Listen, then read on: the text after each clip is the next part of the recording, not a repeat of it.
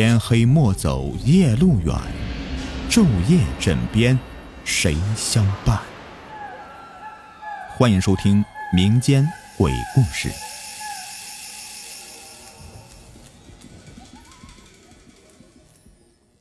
我记得是在无锡的一家酒店，这个名字呢就不说了吧，免得影响人家生意啊。这家酒店在很偏僻的一个地方，我当天到酒店已经是晚上十二点半了。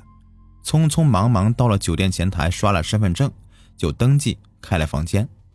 心里想的是早点洗漱睡觉，明天呢还要早起。由于旅途劳累啊，而且时间太晚了，我脑袋昏昏沉沉的，只想早点睡觉。所以啊，登记什么的我也没想，直接就上去了，上电梯找房间去了。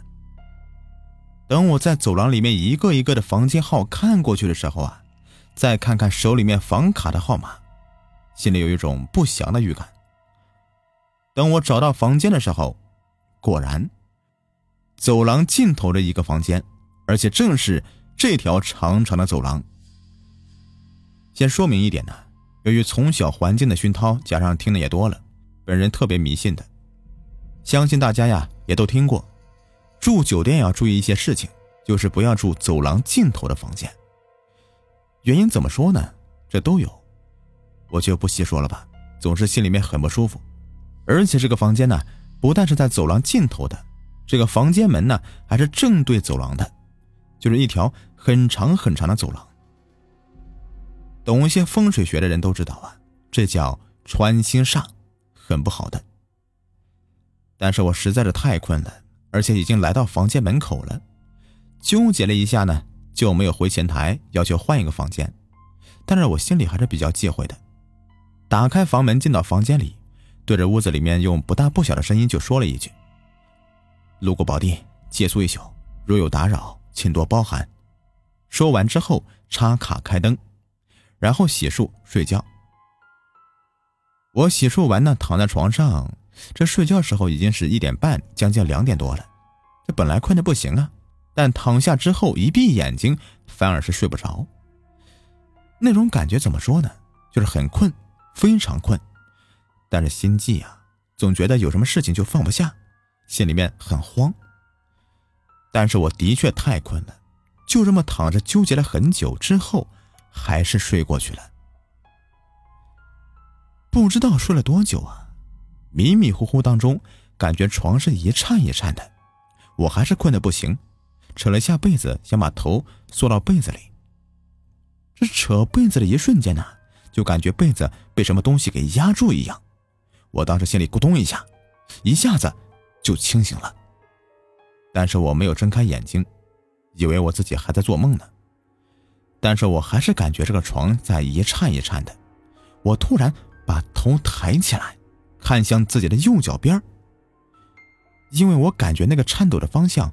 就是来自我右脚边下面的，是一个男人，在床上一跳一跳的，看着我笑，我一瞬间头皮都麻了，心脏都揪起来了。他还在那里面一跳一跳的，他看着我笑。我因为是还在发懵的阶段，脑子里面一片空白。等我反应过来之后，我想喊，喊不出声，嘴巴都张不开，手脚呢都麻了。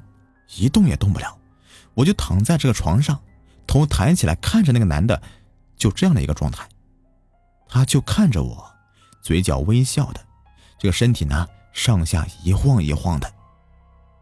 这个状态持续了一会儿，他突然咧开嘴笑了一下，下了床走进了卫生间。卫生间呢在床的左边，他是从右边下床的。我眼睛就全程盯着他从右边下床走进左边的卫生间里，途中呢，他还路过一面镜子，我还特意的注意了一下，他路过镜子的时候，镜子里面竟然看不见他。等他进了卫生间以后，我虽然是被吓得不行，但还是使劲的活动身体，想坐起来，但身上还是一点力气也没有。我就从手指开始，使劲让拳头攥起来，就这么一点一点的我感觉左胳膊能动了，然后呢，用左胳膊撑住自己的半个身子，使劲往起坐。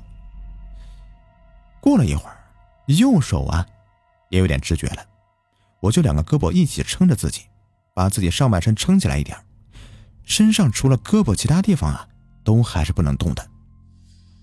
我使劲的往后靠了一下，靠在身后的床头上，就这样，床头板呢能把自己的半个身子给顶住。我不用费力的抬头就能看到房间里面的情况。卫生间里面就传来两声洗手池开水龙头的声音，呲呲两声，很短暂。我的心都快要提到嗓子眼了，就这么的盯着卫生间的门口的方向。卫生间门口没有对着床，我看不到这个里面，我的心脏就咚咚直跳。就这么盯着，突然。强烈的困意就袭来了，我坚持了一下，没有坚持住，就这么的坐着，就睡过去了。再次醒来是被闹铃吵醒的，我睁开眼睛，自己还是保持着倚在床头板的坐姿，用了用力气，发现身体能动了，我就鼓了一下勇气，掀开被子，下了床就直奔卫生间。这里面一切如常，我又把这个窗帘全部拉开。阳光照到房间里，没有那个男人了。我洗漱、穿衣服、收拾好东西，退房吃早餐，去见客户谈事情，一切如常。关于酒店的最后一个房间呢，我有幸啊也住过，那是几年前了啊。那天晚上，我就睡着睡着吧，就感觉有人走到我的就是那个门的外面，然后呢。就在我一愣神的时候，有个东西从那个门的下面就飞了进来。我就过去捡起来一看呐，好家伙，这深更半夜的，又是自己一个人住，扔这玩意进来干嘛呀？我又不需要，是吧？我就把它扔掉了，然后呢，倒床就睡。这一觉啊，睡的是真香啊！哎，你们有没有这样的一个经历呢？好了，今天的节目呢？就这么多了，如果你们喜欢的话，别忘了订阅、收藏和关注我，或者给我专辑打一个十分好评，感谢你们！我们下期再见，拜拜。